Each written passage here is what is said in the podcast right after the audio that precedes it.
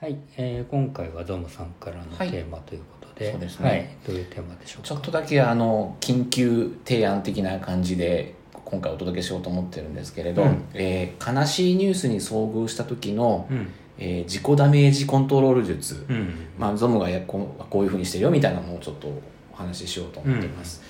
えっ、と、まあ、今年に入ってからだけでもですね私たちのあの少年青年時代の憧れのアーティストの人方がお亡くなりになったりとか、うん、あとはまあ急にお亡くなりになってしまう方みたいなこともニュースで、ね、見聞きすること多いと思うんですうよ、ん、であのー予想以上に結構それがダメージになってうん、しばらく元気にあの落ち込んでたりみたいなこと結構僕もあったんですけど、うん、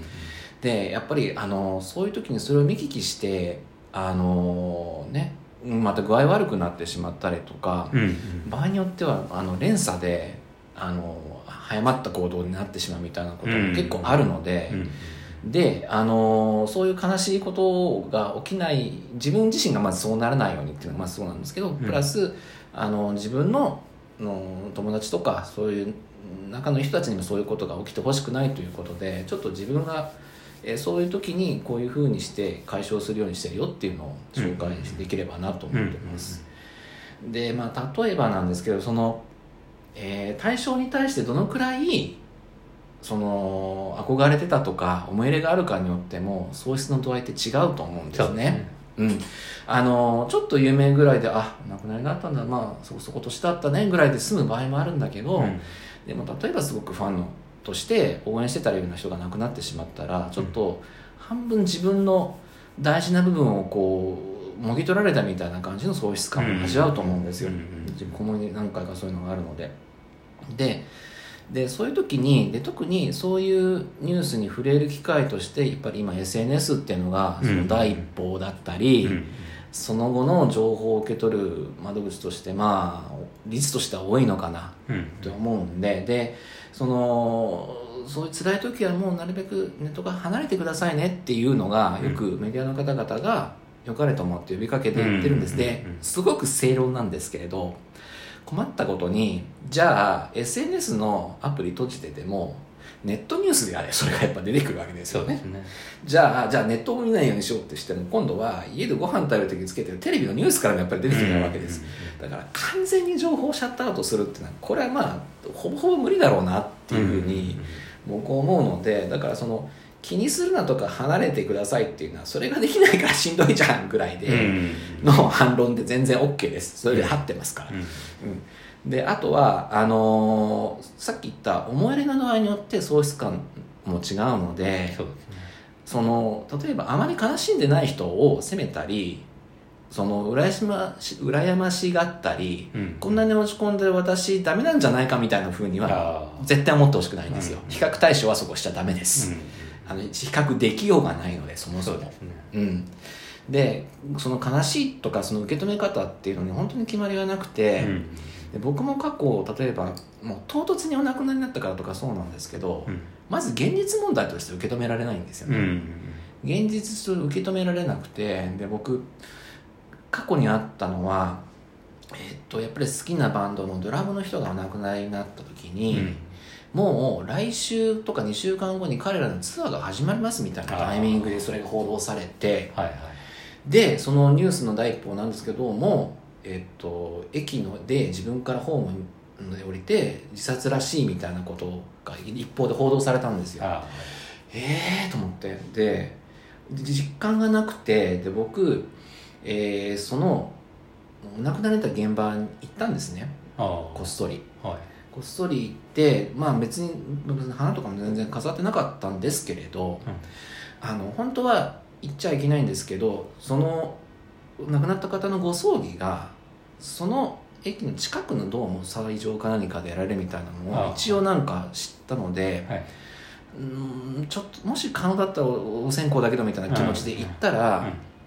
えっと、そのメンバーの方がみんなもう服姿で、うん。やっぱりその控え室みたいなところに行ったのを見て、うん。あ本当に亡くなっちゃったんだってそこでちょっと実感としてうん。体感できたんですね、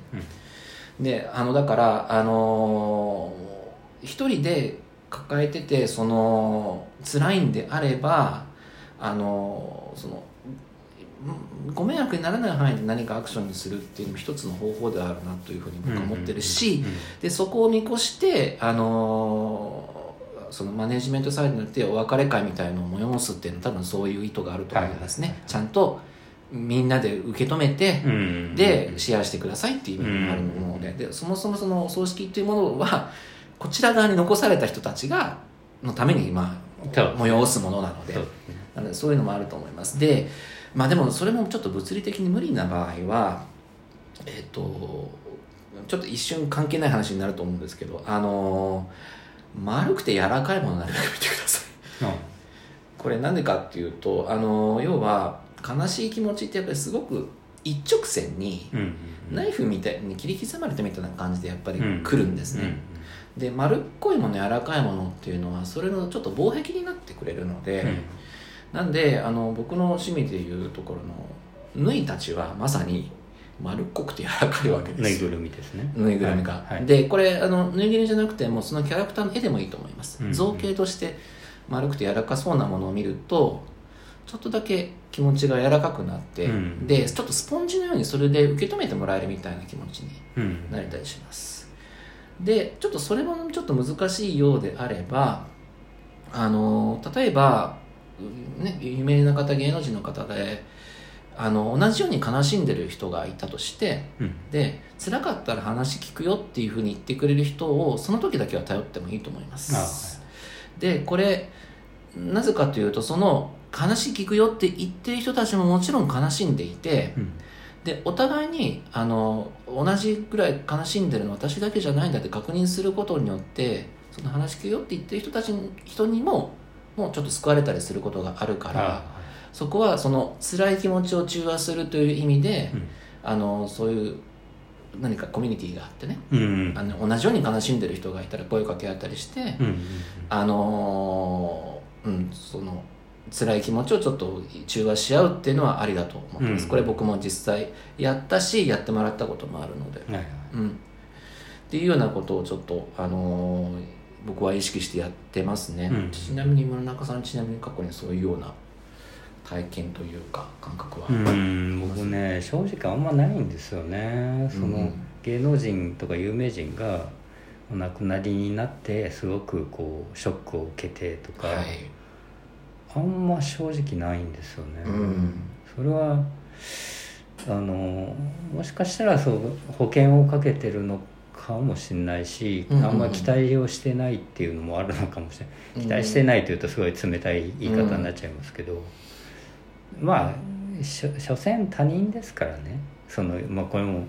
言い方の問題はありますけど、はい。つまり自分の身内とか親とかね、うん。それはもちろん喪失感とかショックとかさあるでしょうと、うん。でもゆ芸能人有名人で全く自分とは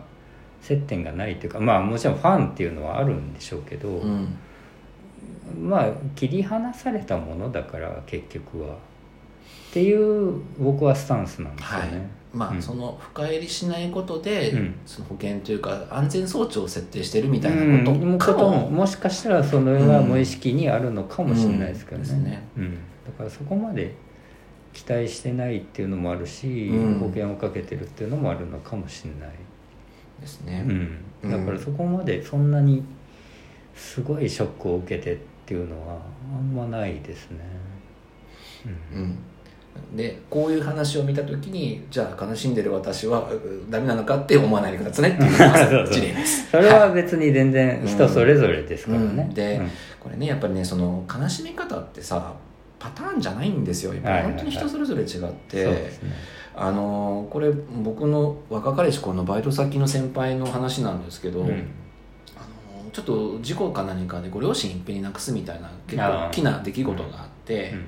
でその時にそのいわゆる遠い親戚の方々もまあお葬式に来るじゃないですか、うん。その時にその残されたその人に対して親が死んだというのに涙も出てないなんて白状なみたいなことを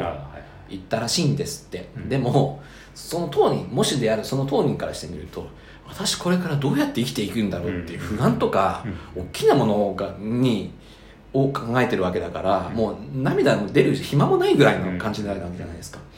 だからそれはその悲しみの向き合い方というのは人によってそれぞれ違うので、うん。自分と同じように泣いてないからといってそれで感情がないとかいうことでも全然ないのでそね。そこはちゃんとその想像力と理解を働かせましょうねっていうのはちょっと言いたいわけですよ。うん。はいああとねちょっと時間も少なくてきたんであの美味しいもの食べてください。ああはいはい。美味しいもの食べるとあの手っ取り早く自分はちゃんと生きてるぞっていうのが分かるので,、うんでまたねそういう悲しい時に口にしたものがどうしようもなく美味しかったりしてね 思い出になったりみたいなこともありますので、うん、ご飯は大事です、うん。ほどわかりまあまあ一つのて提案というかね。あの手法としてうん。そういうのもあるよってことですようん。ね、うん。まあ、抱え込まないためにねいかに分散させるかっていうようなことも。そうですけど、うん。まあまあなんかちょっとは吐き出すみたいなことでもいいと思いますからね、うん。友達と話すとかね。そうそう。そういうのでも全然いいと思います。から、ね、あだからあの先日のその悲しい出来事の直後にラジオトークで自分の考え整理したいからって発信してる方いましたね。それもそれも時間が経って聞いた時に自分はここまで悲しんでたっていう確認ができたりするのでそれも全然あるかなと思います。はい。なとこですかね。はいえーまた何かご意見ご感想などありましたらおはい。寄せください、はい。あとライブ配信もやってますのでもしですね。よかったらお聞きください、はい。あとフォローの方ももしよろしければお願いします。お願いいたします。はいありがとうございました。ありがとうございます